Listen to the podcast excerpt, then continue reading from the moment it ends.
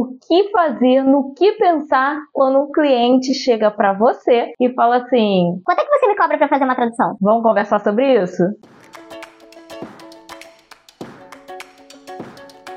Olá, tradutores! Tudo bem com vocês? Eu sou a Laila Compan, sou tradutora e intérprete profissional e tô aqui toda semana para dar uma dica para você, para você que acabou de conhecer esse mundo da tradução, de descobrir que essa pode ser uma profissão e está pesquisando sobre o mercado, ou para você que já é tradutor, já está dando seus primeiros passos. Vamos falar hoje sobre proposta de orçamento. Tem alguns dias eu estava fazendo uma proposta, aconteceu exatamente isso. Uma pessoa chegou para mim e falou assim: "Quanto é que você me cobra para fazer isso aqui e tal?" Eu estava preparando minha proposta de orçamento para esse cliente e eu postei no Instagram né? Me deu um negócio assim, eu prestei atenção em uma coisa que eu faço que para mim é muito natural, é até meio que inconsciente e aquilo é, veio, né, pro, pro consciente. Eu falei assim: será que as pessoas pensam nisso? Aí eu fui pro Instagram e abri uma caixinha de perguntas e perguntei assim pro pessoal: no que você pensa quando um cliente vem e te pede orçamento para uma tradução? Eu recebi várias respostas, né? Recebi respostas assim: ah, eu penso no quanto eu vou, vou cobrar, se o valor é justo. Eu fiquei assim: justo para quem, né? Justo para o cliente, justo para mim. negócio de justiça é meio complicado. Aí teve outra, teve várias respostas, várias respostas. Eu só vi uma pessoa de fato, e uma pessoa que já é experiente, né, que respondeu pensando não só nela própria, na eu presa dela, mas pensando no cliente. Você tá indo atrás de, de preço, tá esquecendo qualidade, depois você vai ter que gastar mais. Eu queria que você parasse agora comigo e pensasse no seguinte: é claro que quando um cliente te pede um orçamento para fazer uma tradução, você tem que sim pensar no volume de trabalho, e aí não importa como é que você vai cobrar, que aí depende da sua área, né? Se você trabalha com texto, você vai cobrar provavelmente por palavra ou por lauda, por caracteres. Se você é do audiovisual, você vai cobrar por minuto de vídeo. Se você é da interpretação, você vai cobrar pela diária. Mas enfim, você vai pensar no volume, né, na, na forma de cobrança aí da sua área de atuação ou da, da área que o cliente solicitar para você. Você vai pensar na dificuldade, você vai pensar, você vai pensar na, na parte técnica. Mas você quando prepara um orçamento ou o dia que você for preparar, já parou para pensar que a gente também deveria pensar no cliente?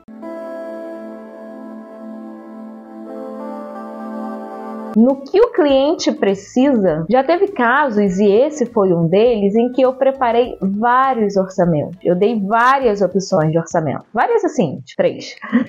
Mas eu não dei um preço fechado. Eu falei: olha, você tem essa opção aqui, e aí vai ser X. Você tem essa opção aqui, vai ser Y. E você tem essa opção aqui, e vai ser Z. E tudo com base no, em uma conversa prévia que eu tive com esse cliente para eu entender o que aquele cliente tinha em mente quais eram as necessidades que aquele cliente tinha para então eu poder preparar o orçamento. Muitas vezes o que acontece é que o tradutor, principalmente né, quando a gente é novo numa área, a gente sempre é novo em alguma coisa, né? Às vezes eu posso estar muito acostumada a trabalhar com legendagem e de repente eu, eu quero trabalhar com tradução para dublagem, né? Que foi o que aconteceu comigo. Eu comecei com legendagem, depois eu fui para tradução para dublagem, depois eu fui para interpretação. Então eu sempre fui nova em alguma área. A gente gente, quando é novo, a gente fica meio ansioso, né?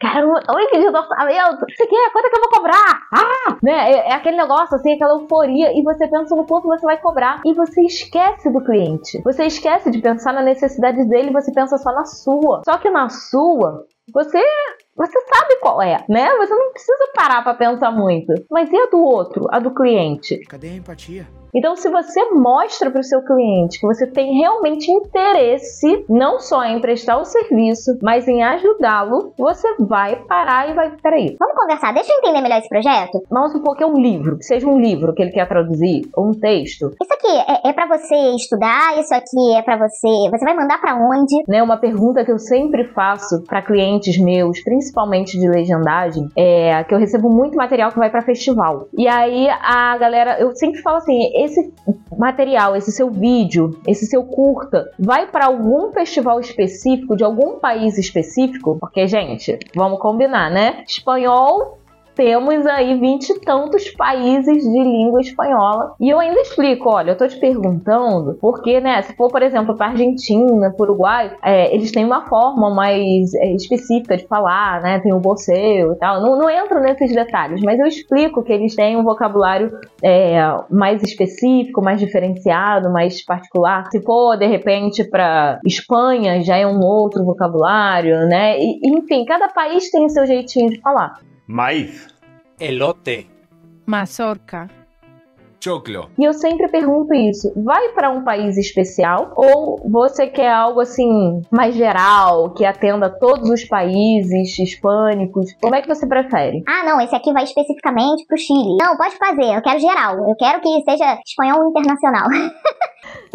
um espanhol padrão, entre muitas aspas. E aí a gente tenta fazer um espanhol mais geralzão. É importante você demonstrar essa preocupação com o cliente, sabe? Geralmente, quando eu demonstro esse tipo de preocupação, o cliente acaba fechando. Coincidência? Acho que não. Coincidência ou não? Não sei, mas eu gosto de demonstrar para o cliente que, olha, eu tenho interesse no que você precisa. Eu não quero só fechar o trabalho com você porque, ah, porque eu vou ganhar dinheiro. Não, não é isso. Óbvio, eu quero fechar o trabalho, eu quero ganhar dinheiro, mas eu também quero que você seja bem sucedido no seu projeto, no seu evento, no, naquilo que você vai fazer com esse material que eu vou trabalhar para você. Então, realmente seja interessado naquilo que o seu cliente precisa. Não seja interesseiro, seja interessado. Essa é a grande dica desse vídeo de hoje. Que quando bater um cliente aí na sua porta, no seu e-mail ou no seu WhatsApp solicitando um orçamento, que você realmente tenha interesse em ajudá-lo e não queira apenas prestar um serviço ou muito menos tirar um pedido. Tirar pedido é pior ainda, quando o cliente fala assim: Quanto é que é isso? É tanto. isso, gente, isso é a pior coisa que existe. Pelo menos você tenha interesse em conversar com o cliente, entender o que ele quer para você fazer um orçamento